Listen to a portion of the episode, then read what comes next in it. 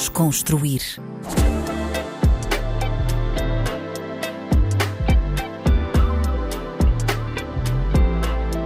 Olá, olá, bem-vindos a mais um episódio do Desconstruir na RDP África. O meu nome é Tomé Ramos e o convidado de hoje acaba de lançar um livro com o nome de Uma Ferida chamada Marques.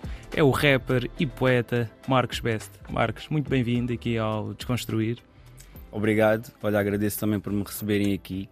Um, pá, é um privilégio para mim e uma alegria também poder te conhecer pessoalmente. Já há algum tempo que, que queria e estou pronto aqui para uma conversa fixe. Boa, boa. Olha, hum, antes de mais, como é que estás? Estás bem? Já, estou fixe. Tive uma semana assim desgastante, cansativa, mas boa.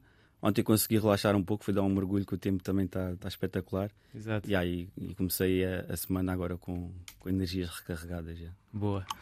Olha, quero começar já pelas tuas origens. Uh, o teu pai é moçambicano e a tua mãe é madeirense. De que forma é que tu estás ligado a estas tuas raízes? Uh, já foste conhecer, por exemplo, Moçambique, yeah. a Madeira, ou ainda não tiveste essa oportunidade? Se é uma coisa que te costuma preocupar de alguma forma? Yeah. Tipo, Moçambique sempre me fascinou muito. Eu, eu cresci mais com a minha família paterna do que com a minha família materna. Então sempre tive uma ligação muito forte com Moçambique, mas só pelas histórias. Eu nunca lá estive, uh, não conheço, né? Fisicamente Moçambique, mas sei até o nome do bairro onde o meu pai cresceu. Okay. Era o bairro da, da Manga, na Beira. Uh, conheço muita coisa de, de, Moçambique, de ouvir, de conversar, sempre tive muita curiosidade e, e na, minha, na minha adolescência sempre havia aquela, aquela, aquela confusão, né? aquela história. Se tu, és, se tu és negro ou se tu és branco, se tu és africano ou se tu és Exato. português. Mesmo nos meus, com os meus amigos, toda a gente ficava meio na dúvida naquela altura, nos anos 90. Toda a gente ficava naquela dúvida: tu és o quê? Ou és brasileiro, ou és, ou és cigano, ou és tipo, bué das cenas. Uh, e eu sempre quase que me assumia, mais na adolescência, quase que me assumia como, como moçambicano. Apesar de, de não ser, né? eu sou português, mas a, a minha ligação era muito mais forte com com esse uh, lado africano do que com, com o lado português. Até porque eu cresci também na, na linha de Sintra, num bairro que, que é multicultural, mas tem uma, uma comunidade africana muito forte. Não só de, de um país, não, não só cabo-verdianos ou guineenses. É uma mistura, no geral, é? uma mistura muito grande. E na linha de Sintra toda é assim. Então eu sentia muito assim. Agora, mais tarde, eu comecei a ter uh, mais contacto com a, com a família da parte da minha mãe.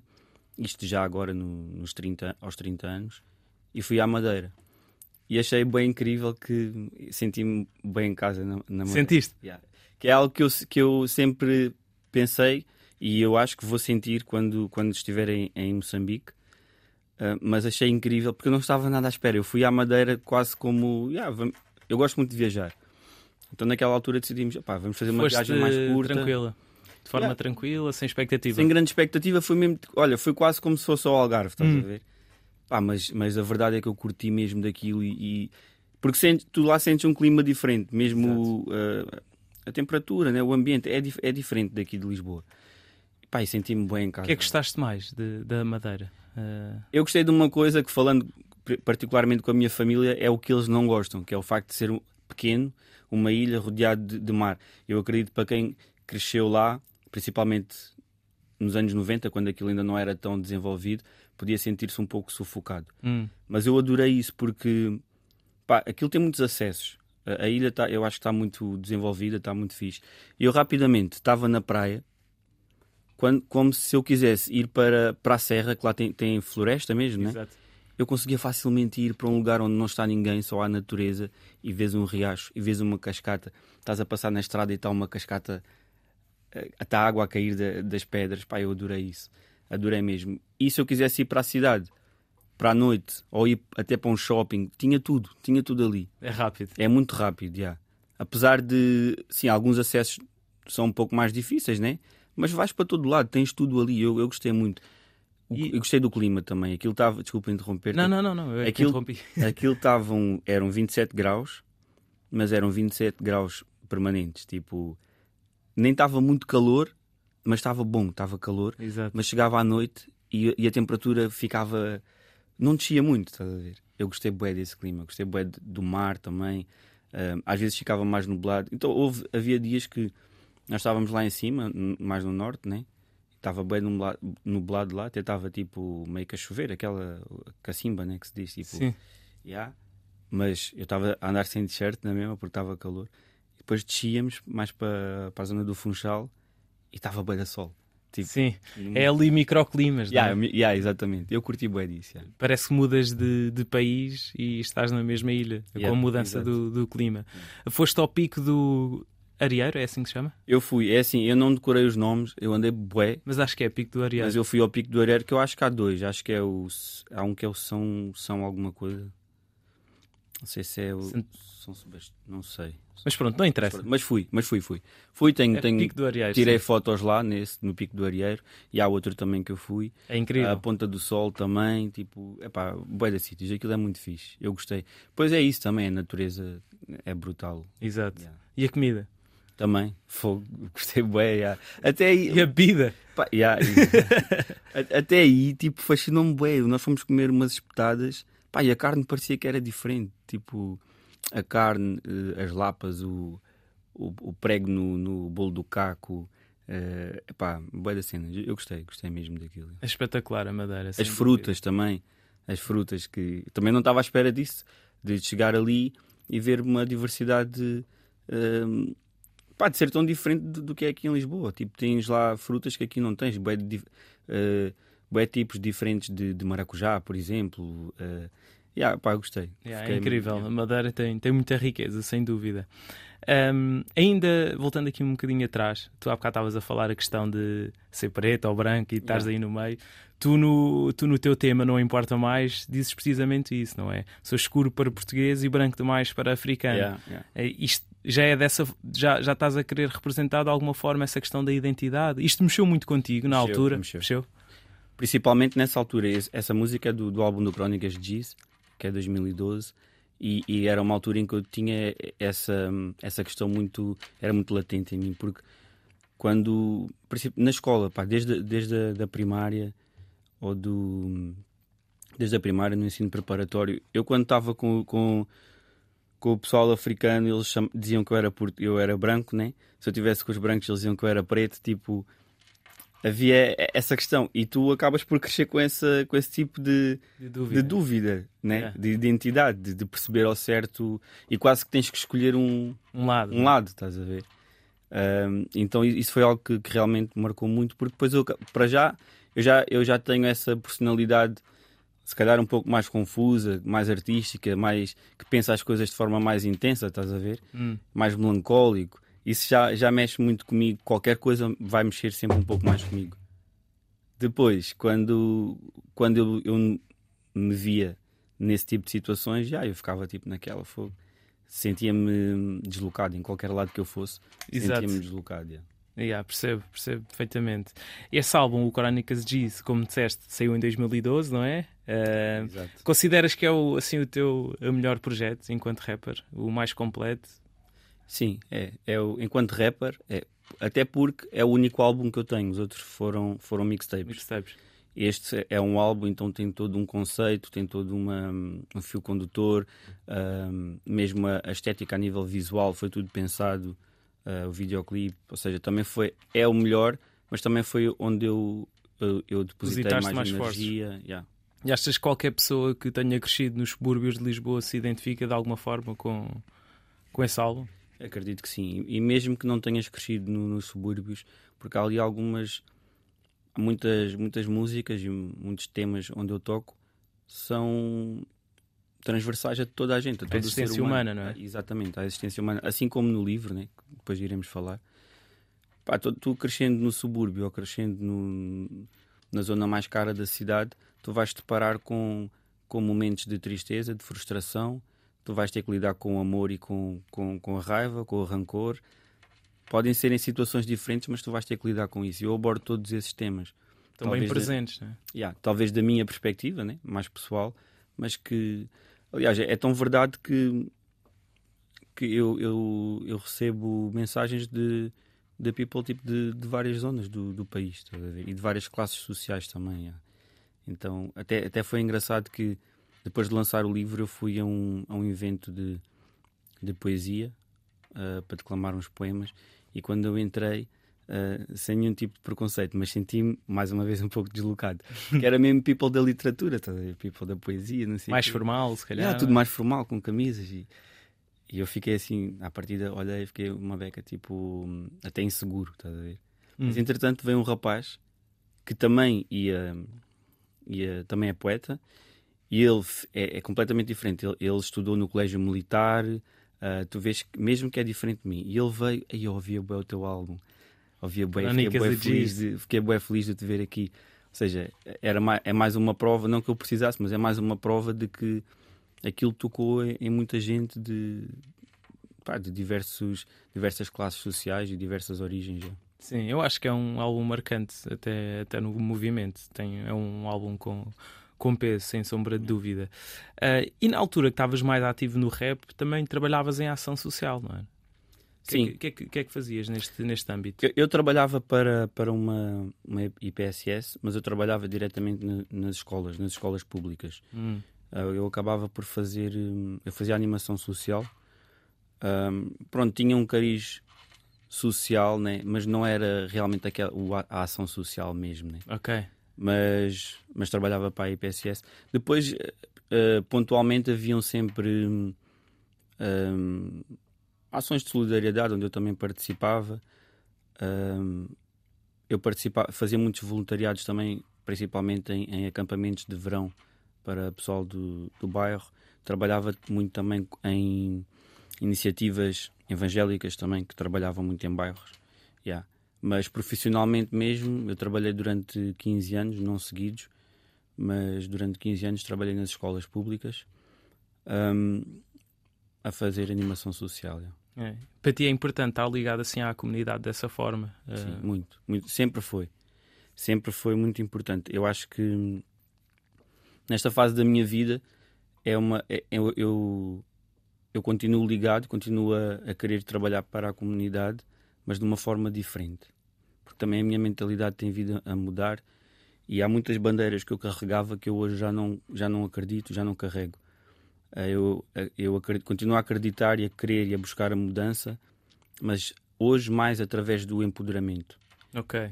Quando naquela altura era mais através de, de reivindicar, de tipo de, de, apontar o que é que está errado, estás a ver? Okay. e apontar as nossas necessidades. Hoje em dia a minha visão é mais de me empoderar, de, de perceber, sim, eu tenho essa necessidade. Em primeiro lugar, é tomar responsabilidade, estás a ver? Hum. Passar essa mensagem de que, porque eu cresci num bairro também, né? E, Serra das Minas. Na Serra né? das Minas, já. E, então eu sei do que é que eu estou a falar. Eu cresci a, a, a depender de, de ajudas. De, a minha roupa era roupa dada pela igreja, muitas vezes a comida era comida dada também, estás a ver? O que foi bom, é necessário mas a, a certa parte também limita-te. Porque faz-te meio que acostumar, tipo, mete-te numa posição de realmente de necessidade, estás a ver? Hum. E vai haver um dia em que ninguém vai te dar. Tu vais fazer o quê? Vais ficar à espera que te deem, vais ficar a, a, a reclamar porque ninguém te deu e tem que me dar e eu preciso de mais ajuda, eu preciso. Ou tu podes realmente perceber qual é a tua condição, assumir a responsabilidade de que esta é a minha condição e eu sou responsável por mudá-la. Hum. Estás a perceber? Muito interessante. Então, dar-te ferramentas para tu conseguires mudar a tua, a, a, tua, a, tua, a condição em que tu estás. Hum. Estás a ver? Empoderar-te realmente e não seres mais um peão que hoje recebe um X, amanhã recebe outro X e conseguir este trabalho é muito bom porque ganho mais 50 euros do que ganhava no outro e talvez se eu for eh, muito bom trabalhador posso ter uma posição um pouco melhor, mas nunca vais passar daquilo. Hum quando dentro do, da nossa comunidade existe talento para crescer muito mais, estás a ver? E que pode dar dinheiro, não é? No, o que é que não existe são uh, modelos. Não existem modelos que tu possas seguir. Isso foi algo que me aconteceu no Crónicas de por exemplo. Eu olhava para cima, não, é? não havia uma referência que eu vi. Haviam algumas, mas eram tão poucas que eu não acreditava que fosse possível eu, com um CD de rap, fazer uma carreira que fosse lucrativa para mim. Hum. Então eu ficava sempre agarrado ao meu empregozinho, onde que era muito bom, eu amava aquilo, mas que era explorado para caraças. yeah, yeah. Tinha medo de deixar o seguro para apostar naquilo. Yeah. Porque a geração que veio a seguir à minha já apostou no rap, já viu tipo que, yeah, porque já havia mais coisas a acontecer, portas que o people da minha geração e os anteriores ainda abriram muitas portas de tocar aqui, tocar ali, não sei o quê, e fez um caminho. E o mercado mudou muito. O mercado yeah. mudou muito. Mas o que, é que, que é que contribuiu para tu teres esta, essa viragem? Hum, ou seja, por teres mudado essa forma de pensar? Olha, uma coisa muito importante foi eu ter ido para, para a Inglaterra. Hum. Eu tive um ano em Inglaterra. Eu, então, eu, tava, eu trabalhava já há 12 anos na, na escola, nas escolas. Pá, por acaso agora estás a dizer isso e desculpa esta parte, esta, esta interrupção. Mas há mesmo muitos, os, os últimos convidados que passaram aqui tiveram todos em Inglaterra. E agora chegas aqui. É interessante. yeah, mas sim. É porque eu acho que há, uma, há, há ali uma fase uh, nos últimos anos. Não dá-me para a malta do. a gente foi. Yeah, porque, gente pá, foi. porque era inevitável, meu. Ou tu ias ficar aqui, e eu acho que ainda é um bocado assim, mas, mas as mentalidades estão a mudar. Ou tu ficavas aqui e sacrificavas-te, e sacrificavas o teu sonho e o teu talento para poderes realmente sustentar-te, ou então ias para fora. Procurar algo alguma... maior, não é? Mas sim, estavas a dizer, então, em Inglaterra. Eu trabalhei 12 anos na escola, seguidos. A minha esposa uh, trabalhava, é, ela é psicóloga, ela trabalhava em psicologia também. Uh, pá, mas a verdade é que ela sendo, ela sendo mestra, ela tem de, exercer psicologia, mano, o salário era ridículo. Era recibos verdes. E eu também trabalhava a recibos verdes. E pá, não saímos daquilo. Então nós casámos e Olha, é, eu nunca contei isto e, eu acho que é, que é, uma história interessante. Nós casámos e fomos passar, fomos para a nossa lua de mel no, no México. Hum. Num resort, foi uma cena muito fixe, algo que eu nunca tinha vivido e, e que eu gostei muito. E estávamos lá na piscina com tudo incluído, né? A beber um. Pulseira. Yeah, tranquilo. E, e, ela olhou para mim e ela disse assim: Ah, eu quero, quero voltar a fazer isto. E eu disse: Ah, eu também, mas quando é que vamos voltar? Depois ela vira-se e diz assim: Olha, vamos para a Inglaterra. Não, elas, ah, vamos emigrar. Eu, já, bora. Foi assim, nós decidimos. Tivemos a ver, tipo, Estados Unidos, era muito longe, Canadá também era muito longe, queríamos bem ir para a Austrália, mas ainda, é, ainda.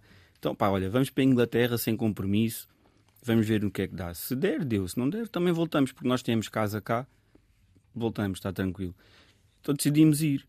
Nós chegámos lá em Inglaterra, aquilo aconteceu tudo muito rápido. Eu arranjei trabalho, estava a trabalhar num, num restaurante e hum, inscrevi-me numa fábrica de carros porque pagava mais e eles uh, eu fui, fui, às duas entrevistas e fiquei com, com, o lugar e eu avisei lá no restaurante onde eu, onde eu estava, que é uma, é uma cadeia grande.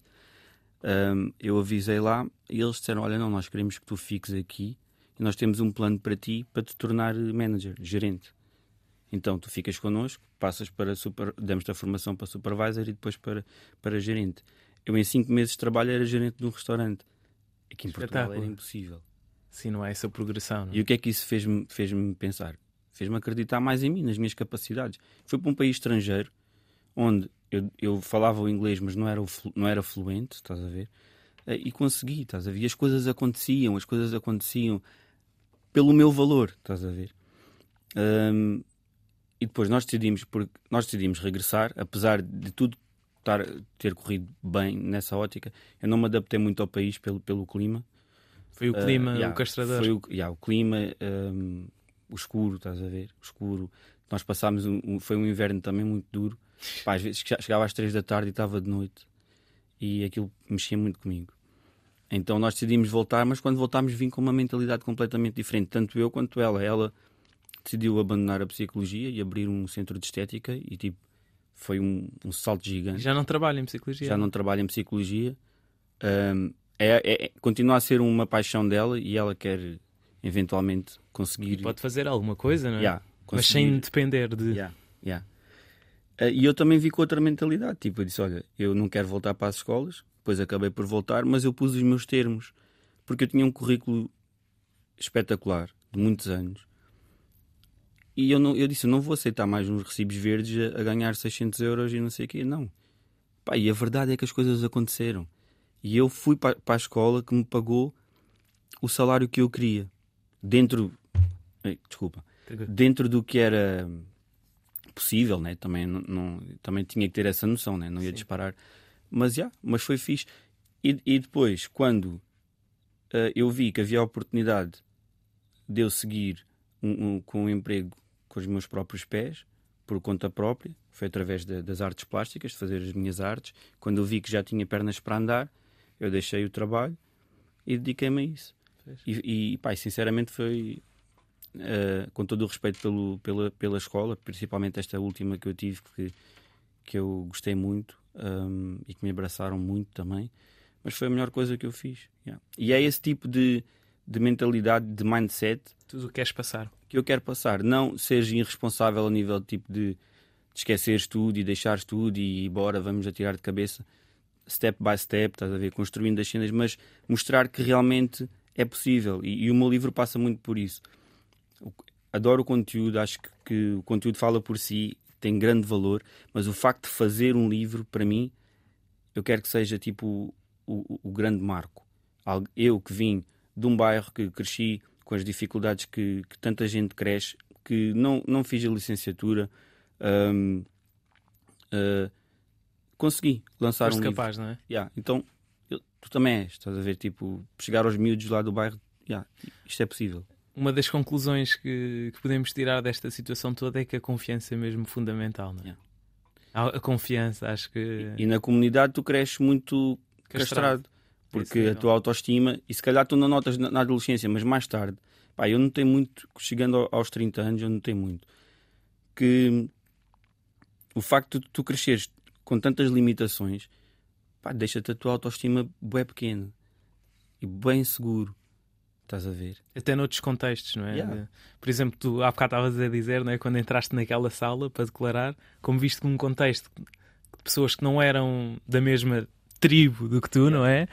Uh, sentiste logo essa insegurança. Eu acho que, que há, há, muito isso. É a sensação que me passa, que às vezes malta que cresce muito dentro do bairro, depois quando sai do bairro Yeah. a confiança. Porque tudo no bairro pode então... ser o maior, mas depois quando tens que enfrentar a, vida real, mesmo se quiseres, porque nem toda a gente quer, claro. é. é diferente, tipo, é... pesa mais, estás a ver? Yeah. Por isso é que é importante sair do bairro, pá. não é? Yeah, é importante sair do bairro, uh, sim. Sem Principalmente, nunca, sem nunca o desprezar, como é óbvio. Mais do que fisicamente, é, é sair, porque há uma frase, mano, e isto aqui é uma cena que o people do, do, do gueto tem bué esse orgulho, eu sempre tive também, tu, que é uma frase que nem, eu acho que a frase não é dos racionais, mas eles dizem numa música que é tu podes uh, tirar o preto do gueto, mas o gueto nunca vai sair de dentro do, do preto. Exato. Ok, há um orgulho nessa frase que, que é bom, tu, tu tens orgulho de onde tu vieste. Mas tu ao repetir isso, tu também estás a dizer para ti, porque é que é um gueto? Exato. O que é que é o gueto? Tu estás a dizer que tu próprio nunca vais sair daquilo, estás a ver? Exato. E para mim, eu não estou a dizer que toda a gente tem que fazer isso, mas é, é algo que eu quis desconstruir. yeah, mim, Porque não, eu, as minhas lembranças, o meu amor pelo meu bairro nunca vai desaparecer, mas claro. eu sou mais do que aquilo. Tá Exatamente. Eu sou mais do que aquilo. E mais do que Portugal, até, não é? Porque foste para a Inglaterra. Também, e... é. Ou seja, Olha, vezes... e poderei ir a Moçambique e fazer trabalho lá, tipo, divulgar Exato. a lá. Estás a ver? Eu, yeah. Não, eu acho que essa mensagem é super importante, porque eu sinto isso, que a malta que nunca sai, e não tem de ser um bairro, às vezes nunca sair de uma cidade, ficas limitado, não, yeah. não estás a ver, tipo, o mundo não é só isso, há, um, yeah. há oportunidades lá fora, há coisas que tu não estás a ver por nunca teres tido esse tipo de experiências. E acho que no final, epá, a vida é um conjunto de experiências. Uh, podes ter objetivos ou não, mas quando estiveres a finalizar, vais olhar para trás tipo, e vais-te lembrar foi das experiências que tiveste. Yeah. E acho que é, que é, super importante. E nesse âmbito, por acaso, tivemos aqui uma convidada, a Minda Guevara, que ela yeah. falava também disso. Tipo, eu nasci na Cova da Moura, mas a minha mente não está ali, estás a ver? Eu viajo, eu procuro outras coisas. Exatamente, isso é tipo, é bem importante. E incentiva a malta também a fazer isso, porque muitas das vezes as pessoas pensam, pá, vou àquele sítio de certeza que me vão fazer isto ou não me vão aceitar, e às vezes não é bem assim, tipo, vai por ti próprio. Voltando àquela, essa questão da, da cena de poesia, do invento, hum, yeah. eu senti isso. Mas, mas o que é que vocês Tipo, eu fui convidado para estar ali. Exato. Então, se eles me convidaram é por alguma razão, é porque querem ouvir o que eu tenho para dizer. Exato, exato. Porque é que eu sinto essa insegurança, estás a ver? Yeah. Exato. Yeah. E tu, tu, até a propósito desta questão da insegurança, disseste numa, numa entrevista que se calhar a maior ferida uh, que estava aí presente tinha a ver precisamente com isto, não é? Yeah. Com, a, com, a, com a baixa autoestima, com a insegurança, com, com a revolta. Um, e quem olha para, este, para o título deste livro pensa que é uma coisa muito pesada, muito negativa, yeah. e se calhar não é assim yeah. tanto, não é? Pois, isso foi algo que eu me deparei principalmente no, no início, um, antes de lançar o livro, quando mostrei a pessoas mais próximas, houve sempre essa cena. Porque, para já, tipo, mesmo nas minhas músicas, havia sempre aquela dica: ah, tens que fazer uma música mais alegre, não sei o quê. Tipo, Yeah. eu falo sempre de cenas mais, mais pesadas. Pá, mas na verdade é o que é, é o que eu sentia. Agora, uma ferida chamada Marcos não tem. Não tem é, é o que eu digo. Isto não, não, não, não quer dizer que a minha vida tenha sido um, um mar de sofrimento, que eu tenha sofrido bastante. Ahm, mas neste livro fazia todo o sentido que ter este nome pelos textos que estão aqui, porque realmente marcam uma, uma fase da minha vida em que, em que eu tive que olhar para uma ferida, que eu, que eu percorri um. que eu fiz um percurso de autoconhecimento e que eu percebi que realmente tinha essa ferida e só percebendo que tens a ferida é que consegues tr- tratá-la, né? Então o livro acaba por, por passar eh, essa mensagem de quem ah, yeah, passou por, por certos altos e baixos, como toda a gente. Não quer Sim. dizer que seja uma ferida maior que, que a das outras pessoas, porque to- Claro. todos nós passamos, passamos por isso. Mas no livro também vais encontrar eh, poemas de amor, pensamentos sobre amor, eh, também de elevação. Eu dividi o, o livro, não, não está dividido por capítulos, mas os primeiros poemas remetem muito à minha infância e ancestralidade. Os poemas a seguir vêm, falam um pouco de amor. Uma terceira parte fala sobre eh, o meu- a, a minha vida profissional, tipo o meu trabalho, o rap também. E depois vem uma parte que fala muito sobre as frustrações. Aí tu sentes mais a revolta e a dor. E no final fa- fala de, de elevação, tipo superação. Ou seja, é um ciclo todo que, que se vai, vai cumprindo. E já agora, no- na última na última página, a fechar o livro, está a, a frase do Crónicas de Giz, que é a tua vida vale mais do que ouro e rubis. Ou seja, o ciclo foi concluído, a- a ferida está está curada e está está arrumada, está cicatrizada, estás a ver? Incrível. Yeah. E tá, está organizado quase de forma cronológica, não é? Porque começaste pela infância, não é? Sim, sim. Não, não, não está cronológica na escrita, porque em cada. Pois isso é um. É um, um- um detalhe, mas que faz toda a diferença no livro. Todos os poemas têm a data Ok. em baixo. E eu não segui essa linha de tempo, estás a ver? Não Exato. tem essa linha temporal, não, por exemplo. de, se Mas a calhar- nível da organização. Mas da organização está. Yeah, Da organização é isso. É o que me remete, até porque eu conheci a minha esposa antes de começar a trabalhar, nós estamos juntos já há 18 anos.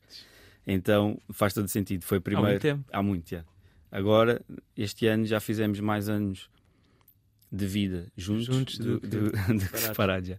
Então é isso, é a parte da, da infância e ancestralidade, depois o amor que veio a seguir, depois o trabalho que veio a seguir, aquela frustração que eu que senti mais a chegar aos 30 anos, naquela, na- na, na mudança dos pós 30 anos, depois a elevação que foi algo que veio mais, mais no fim. Então, já, faz sentido isso que estás a dizer.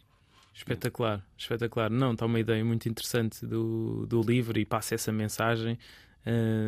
Por isso não se assustem aí com, o- Com o título. com o título, Aí exatamente. também podem levar isto como a cena artística, né? Os poetas também são, são exagerados, né? Exato. Sempre foi exagero. Yeah, e tinha que ser um título também que, que chamasse a atenção. Exato. Eh, uma das frases que me chamou aqui a atenção na- no prefácio diz assim: Nas rimas dos 23 cabe todo o drama da vida suburbana. No verso dos 33 cabem todas as mães, todos os partos, todos os filhos, todos os homens. Da delimitação do rapper nasce o poeta ilimitado. O que é que achas que, ele- que- que o autor do prefácio quis passar com isto? Que és muito mais livre agora enquanto autor Eu acho que do sim. que enquanto rapper? Eu acho que é isso. O, quem escreveu o Prefácios é o Olavo Rosa. O Olavo é um dos meus primeiros amigos. O Olavo vivia no, no prédio à frente do meu. Então ele tinha toda a legitimidade. Ele acompanhou todo o meu percurso no rap eh, e toda a transição na- no- a nível artístico também. Então ele tinha toda a legitimidade para, para fazer este prefácio. Ele escreve muito bem. Escreve para, para revistas, inclusive. Ahm, então eu fiquei feliz dele, dele fazer. E eu acho que é exatamente isso que ele quer dizer, que tipo que eu consegui quebrar essas limitações Do rapper. é? do, do rapper, yeah, do rapper, que por acaso tem muito a ver com aquela conversa que estávamos a ter há bocado de, de eu desconstruir aquelas cenas e querer empoderar-me, estás a ver? Exato. Tem muito a ver com isso, tipo eu expandi e, e no livro eu sinto isso. Por exemplo, Crónicas de Giz fala muito da Serra das Minas, né? do meu Exato. bairro. Tu neste livro já vais ver cenas tipo que mais do que no Crónicas que podes adaptar a qualquer pessoa, a qualquer situação da vida, qualquer pessoa pode passar por aquilo. Ver? Exato. Yeah. E achas que o facto de ser rapper não te, não te permitia ser eh, tão vulnerável como foste aí? Que às vezes o rap tem aquela pá, questão do ego, não é? Yeah, da yeah, ego trip. E às vezes mostrar-te vulnerável não, pode não ser eh, tão bem aceito para, Yeah. por ti mesmo, percebes? E isso é algo que, que já no rap eu sentia, porque eu sempre mostrei-me muito vulnerável, muito frágil. E, e, e eu sei que muitas vezes essa imagem não cola muito bem com a imagem do, do rapper. Ver? Exato. E eu por acaso sempre senti isso. Uh, no livro, honestamente, eu não, não quis saber disso porque o livro é mesmo um exercício de, de fragilidade. Yeah. Foi onde eu realmente mostrei-me frágil, onde eu realmente mostrei as minhas feridas. Ah, então, pá, e depois eu não digo que escrever um livro é melhor do que fazer um CD de rap, mas era algo diferente aqui. Para mim, na minha vida pessoal, na minha maneira de ver, era tipo um passo em frente. Estás a ver? Exato. Não que se eu agora fizer rap, estou a dar um passo atrás, não, porque eu quero, Claro. quero voltar a fazer rap. Mas é algo que eu, eu queria mostrar outra faceta também. Exato. Yeah. E, e o livro é muito mais autobiográfico do que, do que se calhar o rap, não é? O meu rap também, também já era auto- autobiográfico. Quando não fala diretamente de mim, fala de histórias que eu vi Mais do contexto. não é? perto. Yeah. Também. Um, sim, mas, mas sim, sim, sim, sim, sim. O livro, o livro, yeah. Acaba por ser muito é, mais, é mais. muito autobiográfico. Tu lançaste esse livro eh, de forma independente. é? Yeah. Quais é que são os desafios de lançar um, um livro de forma um, independente? É assim, isto é um- uma edição de autor, né? Uh, o, mais, o mais difícil, não sei se é o mais difícil, mas é realmente teres o capital para, para investir, porque fazer um livro não é algo barato. Um, então, esse foi um grande desafio, mas eu, eu, eu preparei-me para isso. Um, depois também seria a parte da distribuição, da, da divulgação.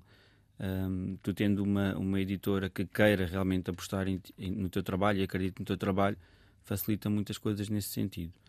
Agora, o livro, como é um livro muito pessoal, e eu sabia que, em primeiro lugar, o livro seria muito para o meu público, eu, eu também queria que, que fosse algo assim mais, mais pessoal, estás a ver? Hum. Eu, people compra diretamente a mim, eu assino, É, eu posso ter, yeah, eu posso ter essa.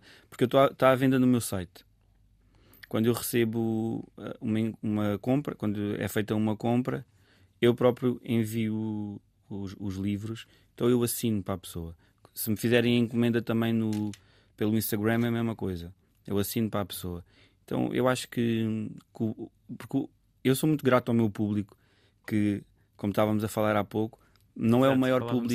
Yeah, não é o, mesmo, o maior público da Tuga, mas é um público que me é, é, é-me fiel desde 2011 para aí, estás a ver? Que me acompanhou na transição para os quadros, que, que me permitiu estar a viver de- dos quadros no início, quando ainda pouca, pouca gente conhecia o meu trabalho nos quadros. Foi o público que me acompanhou também para, para a transição no, livro. Então eu acho que eles mereciam essa consideração, esse respeito. Nas próximas edições, talvez esta- estará na- nas lojas, vamos ver. Mas eu queria que, que esta... Então vão existir próximas edições. À partida, sim, porque a, a primeira, esta primeira tiragem ah, está a terminar, está mesmo a terminar. Ainda não fez dois, dois meses do, do livro, mas está a correr muito bem. E provavelmente, ah, pela procura, eu acredito que, que haja pelo menos mais uma edição. é. O teu público do rap está a receber bem esse livro. Muito bem, é, muito bem. Muito bem. Espetáculo. Por acaso é. Eu não digo que, que seja uma surpresa porque eu também trabalhei, trabalhei para isto, mas fiquei feliz de, de ver que. ah, que tipo. ele- o People conseguiu tipo, abraçar toda a, a diversidade que eu sou, estás a ver? Tanto nos quadros quanto. Não me limitou tipo ao rap. Ahm, não é só o rapper, então já ah, já é um livro, pronto. É claro que acabas sempre por apanhar um pouco disso, né? Claro, Tipo, há pessoal que me manda mensagem e diz: Olha, não sou nada de ler, não sei o quê, mas já, parabéns. E principalmente nas primeiras duas semanas do livro, eu sentia muito essa, essa dificuldade de- de- do people tipo separar o Marcos rapper do Marcos que, que- que- poeta, por Poeta. exemplo. Então davam-me sempre bué da props, mas como se estivesse a falar do Crónicas de Giz. Agora já começo a receber bué da reviews do, do, livro, feedback diretamente do livro, até de people que, que não me conhecia enquanto rapper e conheceu-me através do livro. E eu queria ter esse feedback. Eu, eu não queria que, que gostassem do livro só porque eu lancei o Crónicas de Giz e já ouviam o Crónicas de Giz quando eram miúdos. Eu queria que também lessem mesmo o livro e, e que fizesse sentido para eles e eu perceber o que é que que é que sentiste quando leste o livro? Estás a ver? Isso agora está a acontecer. Então deixa-me ainda mais, mais feliz. Espetáculo. Olha, tu já mencionaste aí várias vezes a questão dos quadros. Como é que tu entraste no, no mundo aqui das artes plásticas? Yeah. Um, foi quando, se calhar, não estavas tão ativo no rap? O que, é que, que é que te levou aqui? Sim, acabou por ser. Eu já eu pintava antes de, do rap, eu desenhava, desenhava bastante. Um, e, e, e, tinha jeito para pa desenhar. Cheguei a fazer alguns retratos também em casa, tipo da minha irmã. O Tupac, desenhava muita cara do Tupac também. Mas depois, quando o rap entrou na minha vida, eu deixei de, de pintar. Dediquei-me só ao rap. Agora, numa da, das quarentenas, eu voltei a, a, pintar e fui divulgando no. Só metendo, mas, mas foi para passar o tempo mesmo. Foi pondo no Insta e aquilo começou a ganhar uma proporção que eu não estava nada à espera. E o pessoal começou tipo, a, a querer comprar. Tipo, ah, quanto é, que, quanto é que é esse quadro? Tipo, eu fiz um abstrato e alguém mandou-me mensagem a perguntar quanto é que era o quadro. Eu disse: Ah, pá, isto não é, não é para vender, mas olha, fica por este X. E ele: Ah, está-se bem. E entretanto, outra pessoa quis comprar o mesmo quadro. Eu disse: Olha, já vendi, mas posso fazer outro. Então fiz, meti o story e outra pessoa veio também. Espetáculo, pá. Então, pá, as cenas começaram a, a crescer, a crescer. Foi durante a pandemia. Começou a crescer, a crescer, a crescer. Até que eu vi que, yeah, dá, tipo, não posso dedicar-me só a isto. Que... E agora até já fazes casacos, pá. Yeah, isso. é, Diz uma coisa: aqueles casacos eu vi, o Santan Dave e o Tupac, e o Tupac yeah. uh, tu fizeste por iniciativa própria ou foi uma encomenda? Como é que. O Tupac eu fiz por iniciativa própria. Okay. Porque às vezes eu sinto essa necessidade também de fazer algo que não seja uma encomenda, estás a ver? Sim, claro. Yeah, para quebrar um, um, um pouco. Uh, e eu pus o, o Tupac e, e, aquilo, tipo, eu acho que nem fez um dia. Tipo, foi logo. Olha, houve uma vez que eu fiz um quadro do Tupac, foi o primeiro que eu fiz. Eu pus no, no story, em, dez, em menos de 10 minutos aquilo estava vendido. E o, o, casaco foi um pouco assim, não, foi, não foram 10 minutos, mas foram tipo umas horas e foi vendido. O Dave já, já foi uma, uma, uma encomenda. encomenda. Yeah, do Dave já foi uma encomenda. Espetáculo. Já agora és fã? Do Dave ou do Tupac? Dos dois. O Tupac sou mega fã. Yeah já fui mais, né? Já fui mesmo tipo. Nós, ontem estava num podcast, estávamos a falar sobre isso. Eu era aquele gajo que tipo, tu não podias ouvir Big, não podias ouvir B.I.G. e eras mesmo. Yeah, era mesmo. Fanboy mesmo. yeah, yeah.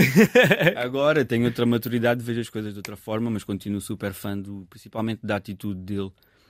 Yeah, sou muito fã do Tupac. E super novo, não é? Yeah. Yeah. Yeah, é isso, né? Super novo. Super novo, yeah. e já tinha aquela. Era bem combativo, yeah, tipo. O do Dave também, também curto muito do Dave. O lado do, do UK, por acaso, é, acho que é, é um dos que eu ouço mais, o Dave. Yeah. Yeah, exato. Muito, ele, ele, há bocado falávamos de ser vulnerável no, no rap, ele é bastante. É? Yeah. Um dos, um dos uh, meus álbuns favoritos, até assim, acho que posso dizer que é um dos meus álbuns favoritos, é o Psychodrama, que é ele numa sessão de terapia. Uh, pronto, o enredo do álbum ah, é. Isso é um grande conceito, estás a ver? É, é um, é um grande conceito. conceito. E ele ali mostra-se mesmo. E é fixe porque ele consegue. O people todo respeito. Exatamente. Yeah, ele, ele, Tem é, street é credit, yeah, yeah. E, mas a seguir também está a falar da, da ação a terapia que foi e das questões dele. E, e, ele é, é, bem introvertido porque cresceu fechado no quarto, basicamente. Ele sabe tocar bem, bem piano porque a mãe não o deixava sair, com medo dos perigos das ruas de Londres, etc. Okay. E ele, hum, ele cresceu fechado no quarto mas pronto, teve o lado positivo de saber uh, uh, de piano e hoje em dia utiliza bem no rap yeah. dele. Fixe. É, é, incrível. Uma coisa que também reparei no, no teu Instagram, quando estava a ver os quadros, é as plantas. Tens bué da planta. Yeah, yeah, yeah, bué. és tu que és fã ou a tua namorada? Acaso, são os dois? Começou, começou com ela. Uh, começou com ela. Um, mas eu já gostava bué, meu. Olha, quando estava lá no bairro, quando vi, quando, mas quando era na minha infância, tipo, aí eu tinha um grupinho de amigos ali, de, pá, para aí nos 8 anos, 8, 9 anos, e eu desenhava a planta de um, de um jardim. Hum. Eu, eu, eu, num papel, desenhava um jardim, como é que era o jardim, tipo assim, com um caminho em pedra, com plantas à volta, não sei o quê. Porque aquilo, lá no bairro, tens o prédio e depois era só mato à volta, era Exato. só mato. Então eu, eu desenhava isso para nós construirmos. E eu e os meus amigos todos andávamos a construir e a fazer o jardim. Íamos arrancar plantas, mano, até tipo, era, éramos crianças, mas nós até íamos roubar plantas do- dos outros- do- dos vizinhos para, para cavar e, e meter ali. lá. E depois houve uma altura que, que, tipo, os vizinhos à volta começaram a ver as cenas que estávamos a fazer, porque nós brincávamos bem ali naquela rua. E no bairro é, é toda a gente é tio, né? É, é- toda a gente se conhece. E eles começaram tipo a dar-nos tipo plantas. E houve uma um- uma vizinha que deu uma, deu-nos uma palmeira. Nós plantámos lá a palmeira e a palmeira, eu acho que agora já não está lá, mas até há, há pouco tempo, mano, isso sério? tipo mais de 20 anos, a palmeira estava lá. já. Espetáculo, Então, tipo, eu sempre gostei disso, porque eu também cresci muito na- lá no bairro, era muita natureza, tínhamos muita. pá, era mesmo bué da mato, mato, mato, mato mesmo. Atrás do meu prédio tinha um, um pinhal, então eu passava bué da tarde a apanhar pinhões, a partir e a comer, a apanhar amoras, depois tinha nispareiras, tinha pessegueiros, pá, tinha, tinha bué das cenas para ali, tinha bué da hortas. Ah, Então eu também sempre gostei. Mas em casa foi ela que começou a pôr bué da plantas, plantas verdadeiras. Pá, eu, eu gostei bué da, da É uma vibe incrível, Yeah. não dá? Dá, bué. Então eu agora até tenho tipo.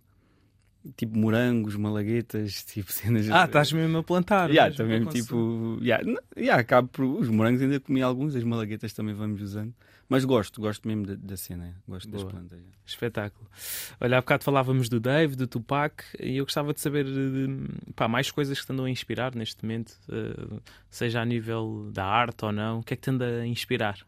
O poeta Marcos Best. Epá, O poeta e a pessoa, né? yeah, tipo. eu eu, eu deixo-me inspirar bem pela vida mesmo, pelas cenas que vão acontecendo no dia a dia. Ah, e agora estou numa fase assim mesmo, como eu estava a dizer, da natureza. Tipo, É, natureza bué que na natureza e no- nos meus pensamentos te- tenho andado a meditar. Eu oro bastante também e é algo que, que me inspira muito. Ahm, na música, eu curto bem de ouvir o M. Ancho do UK. UK né? também, Tipo, yeah. sou, sou bué da fã, ouço mesmo bué. A sério? Yeah, ouço mesmo bué, bué, bué. Nice, pá. Ouço mesmo os trabalhos dele todos e várias vezes. Neste momento aqui na Tuga, quem é que eu a- ando a ouvir mais é provavelmente é o Plutónio. Ah, também o, o Nexo Supremo, ouço muito. Ah, mas é mais numa de, de descontrair, de- Claro, não claro, é claro. tanto de, de inspiração. Quando estou a pintar, eu gosto bem de ouvir cenas diferentes. Tipo, tenho umas músicas que, pá, que eu nem sei que estilo é que é aquilo. Mas é tipo, eu já falei disto, eu tenho que saber que, que estilo de música é que é, é, que é aquilo. Mas é uma cena meio, meio, meio roots, mas meio é indígena, estás a Ok, ver? músicas do mundo, está na categoria olha, aquilo às mundo, vezes até certeza. aparece lá cenas do, sabes, a ayahuasca. Sei, sei, sei. Yeah, aparece tipo, são músicas que são feitas, que são tocadas nesses. Enquanto consomes, eh, yeah, tipo nesses, Nesses rituais. rituais, exatamente. São Ok. cenas assim, meio indígenas, não sei o quê. Curto bem, dá-me bem. Olha, depois como estavas a dizer, tenho lá as plantas todas. Depois tenho a mania de ligar, um, de acender um incenso também, fico a pintar.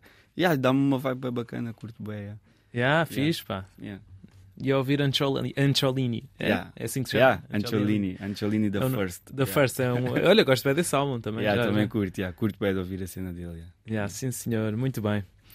Ahm, olha, ahm, epá, estamos mesmo a acabar. Uh, queria uh, que terminasses. uh, já deste agora aqui algumas recomendações, mas aqui uma recomendação uh, final para o nosso público, ahm, para além do teu livro, não é? Uma ferida chamada. Marcos, mas algo que também andes a consumir. uh, disseste mais da música, agora se calhar uma série ou um filme, ou até mesmo outro livro que Olha, queiras recomendar aqui Vai haver uma, uma cena que, que é. ehm, é de comédia, né?